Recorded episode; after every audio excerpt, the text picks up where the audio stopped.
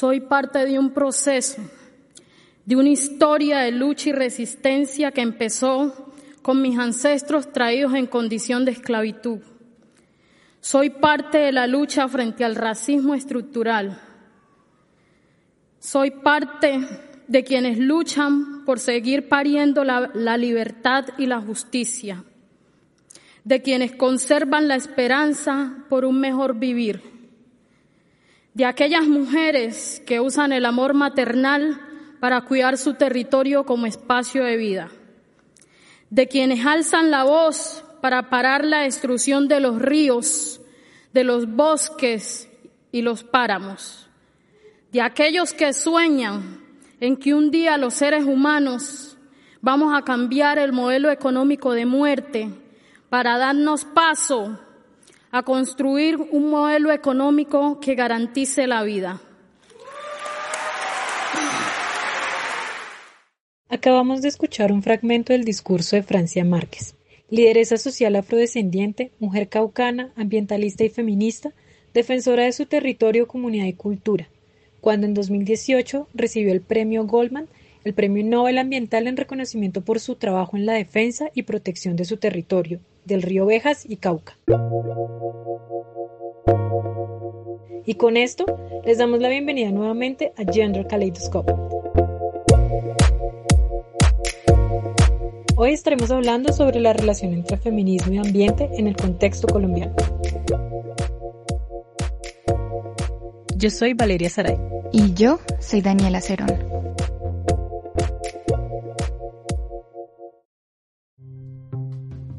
Parafraseando a Brenda Valero Díaz, si bien en Colombia las mujeres no anunciaron su lucha por la defensa del territorio desde el ecofeminismo, su resistencia y sus apuestas se han enmarcado en esta relación entre naturaleza y feminismo, en la protección y defensa de las mujeres rurales y las víctimas de la destrucción de la naturaleza.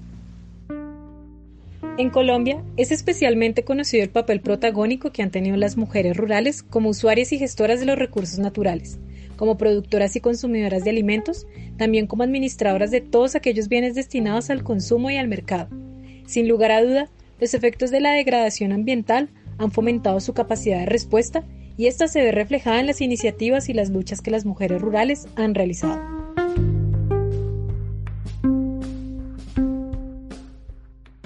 Yo soñaba de niña estudiar, pero se me negaba, ¿no? Mi mamá decía, no, usted es una niña, mija, y usted siempre debe estar en su casa.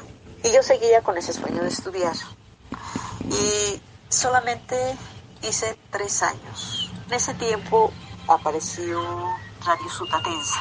Esta es Sutatensa. Y mi mamá y mi papá me compraron un radio portátil y yo siempre sintonizaba ese emisora y siempre estaban hablando de liderazgo y daban muchos cursitos por la radio. Y yo, pero era feliz escuchando y anotando y decía, no, yo tengo que ser una, una líder.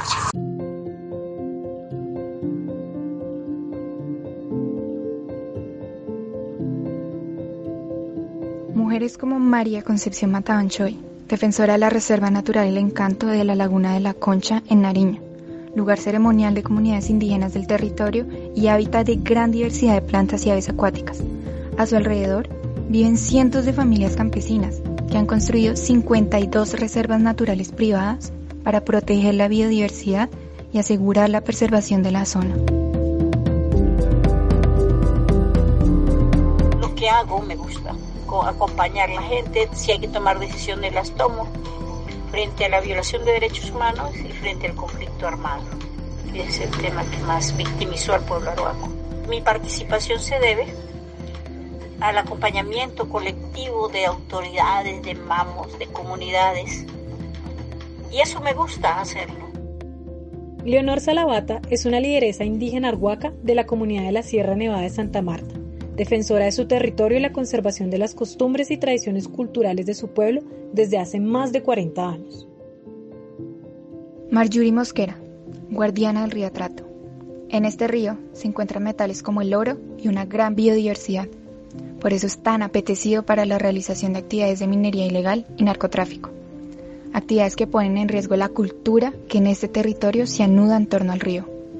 En 2016, Marjorie y su comunidad lograron que la Corte Constitucional fallara la sentencia T-622. Bueno, esta sentencia es muy importante para todo el departamento del Chocó, pues, pero también para Colombia. Es la segunda sentencia en el mundo donde reconocen a un río como sujeto de derecho. Y lo más eh, extraordinario es que es nuestro río Atrato y que está en el departamento del Chocó. Eh, la importancia de, este, de, esta sentencia es que también reconoce la, eh, la relación que tenemos nosotros como, como comunidades ribereñas con el río. Yani Silva, lideresa campesina de la zona de reserva campesina La Perla Amazónica en el Putumayo, defensora de esta figura de ordenamiento territorial y de la explotación indiscriminada de las empresas petroleras en su departamento. Eh, la zona de reserva campesina pretende mejorar las condiciones de vida de los y las campesinas, eh, teniendo en cuenta que es importante el medio ambiente, el ambiente, que tengan acceso a un ambiente sano, una, una alimentación sana. Eh, se, se hace mucho énfasis en nuestro plan de desarrollo el enfoque de derechos, el derecho, repito, a un ambiente sano, eh, a poder consumir aguas limpias y la, la, intervención de las empresas y ya por ya por experiencia sabemos que traen mucha contaminación. Entonces eso ha sido una situación que, que siempre la hemos denunciado desde la organización. Es eh, el hecho de que si la empresa entra es mucho el daño que causa. Asimismo, en Colombia existe un sinnúmero de procesos organizativos de base, regionales y nacionales, que le apuestan a la protección y defensa de sus territorios desde la vocería y liderazgo de mujeres. Organizaciones como Sensata Agua Viva y la Fundación BOL han generado distintas estrategias y acciones para el fortalecimiento, acompañamiento y apoyo de las apuestas ecofeministas en Colombia. Eh, dentro de la fundación nosotros hemos abierto varios focos para tratar los temas de ecofeminismo. Por un lado, pues que está más eh, en mi componente, que es formación para la incidencia política de mujeres, tanto ambientalistas como otros sectores que trabajen temas de paz y mujeres para la incidencia. Entonces nosotros tenemos una escuela que se llama Mujeres al Poder, donde formamos, este año estamos formando 160 mujeres. Entre esas, por un 30-40% son mujeres ambientalistas de distintos movimientos del país que están haciendo y ejerciendo liderazgo para hacer incidencia en política pública. Y ahí ellas han tenido la oportunidad de trabajar temas ambientales, temas de economía feminista, feminismos, economía del cuidado, teorías de economía solidaria, que creo que pueden ser muy interesantes eh, para ellas en su lucha ambiental. Laura Villamizar es coordinadora del programa Democracia y Derechos Humanos de la Fundación Heinrich fue una experiencia inolvidable desde el comienzo porque para mí fue asombroso encontrar que había muchas mujeres en diferentes partes del país que se están deconstruyendo, reconstruyendo a sí mismas, que están aprendiendo sobre política, sobre feminismo, que se están cuestionando las formas del poder, que quieren llegar al poder igual que, que nosotras para renovar, para generar un cambio para sus comunidades. Entonces fue genial porque considero que las mujeres debemos prepararnos para llegar a estos escenarios, no porque no tengamos la capacidad, sino porque es necesario fortalecer los liderazgos. Esta fue una, eh, una propuesta que se hizo durante tres años, entre el 2013, 14, 15, para trabajar con mujeres eh, de todo el país. Eso era una escuela itinerante que buscaba eh, reflexionar acerca de, eh, de, los, de los efectos y de las de los un análisis de los impactos también de los conflictos de la actividad minera en la vida de las mujeres tanto en lugares donde ya había actividad minera como en lugares donde se pretendía eh, llevarla a cabo. Esta escuela fue muy importante porque impulsó, eh, fue también como un elemento importante que aportó para, para los liderazgos de las mujeres en términos de, del fortalecer la participación, fortalecer también la información con la que las mujeres eh, estaban participando, fortalecer esas reflexiones eh, y también a partir del intercambio entre las mismas eh, mujeres, llenar de fuerza el espacio, ¿no? Y estos liderazgos que muchas veces no son fáciles de, de, impulsar por las distintas condiciones en, en, cada, en cada lugar, por las distintas condiciones también de las organizaciones y de las familias mismas.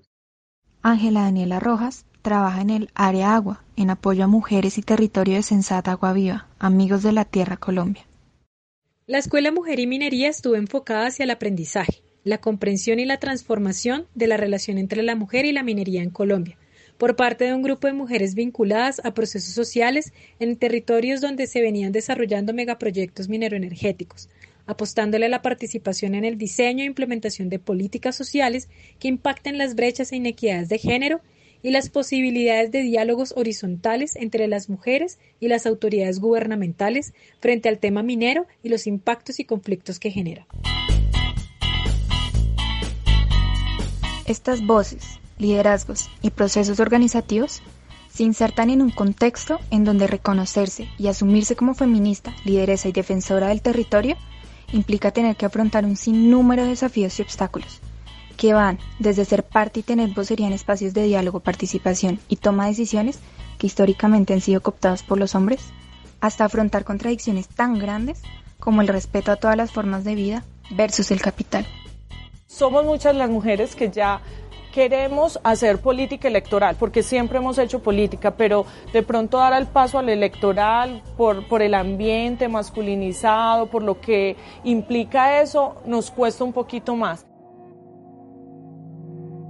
Ser mujeres lideresas y defensoras de la tierra, el territorio y la naturaleza se convierte en una labor de alto riesgo que les cuesta la vida y las expone a un abanico de distintos tipos de amenazas como acoso judicial, acoso sexual, violencia sexual, desaparición forzada, desplazamiento forzado, amenazas y ataques a la familia, entre otros, los cuales buscan debilitar y desafiar las apuestas comunitarias, sociales y feministas que tienen como objetivo defender su territorio y establecer otras formas de habitarlo y convivir con la naturaleza. Y en Colombia allí continúan los ataques contra los derechos de líderes sociales. En este sentido, Francia Márquez, quien sufrió un atentado durante el fin de semana, denunció este lunes nuevas amenazas contra su vida. Las mujeres se tenían que enfrentar a amenazas específicas de género como la violencia sexual, pero además tenían que lidiar con un problema adicional y es una cultura machista que les impide ocupar roles de liderazgo dentro de sus mismas comunidades. No obstante, no todo está perdido. Queda un largo trayecto por recorrer y aún queda mucho por lo que se debe luchar. Pero, ¿qué es lo que podemos hacer?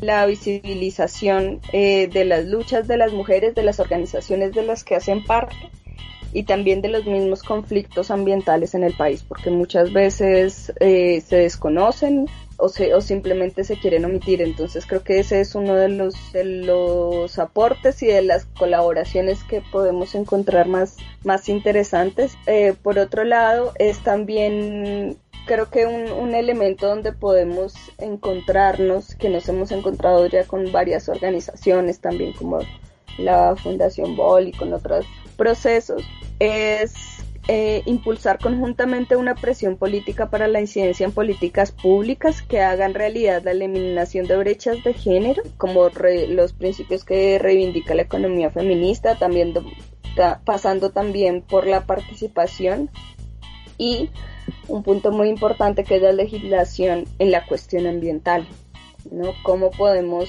articularnos para ejercer esa presión para que haya también un cambio en términos de cómo se están manejando eh, todos los conflictos ambientales en el país y para fortalecer también las, los liderazgos de las mujeres. Yo creo que además pues hay que invertirle mucho no solo a como a tratar con mucho respeto el trabajo de las mujeres. Eso yo creo que es un principio y para eso yo creo que es una tarea muy importante es eh, visibilizar todas las tareas y las agendas territoriales que hay. Eso apoya mucho más que cualquier otra cosa. Yo creo que sí hay que hacer un cambio de política pública nacional que al fin y al cabo son los que terminan decidiendo miles de las cosas en los territorios frente a la vida de las mujeres y frente a la defensa territorial ambiental. Pero principalmente yo creo que uno debería centrarse mucho más también en el trabajo territorial, en visibilizarlo y contribuir a la construcción de una red. Yo creo que siempre que uno pues esté dispuesto a trabajar en, en conjunto, siempre los procesos crecen y se fortalecen.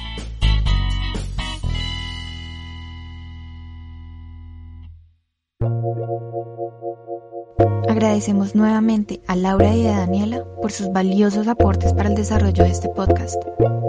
Esto fue Gender Kaleidoscope, un espacio para darle un giro a nuestra mirada sobre el género y reflexionar sobre sus múltiples y diversas experiencias en el mundo.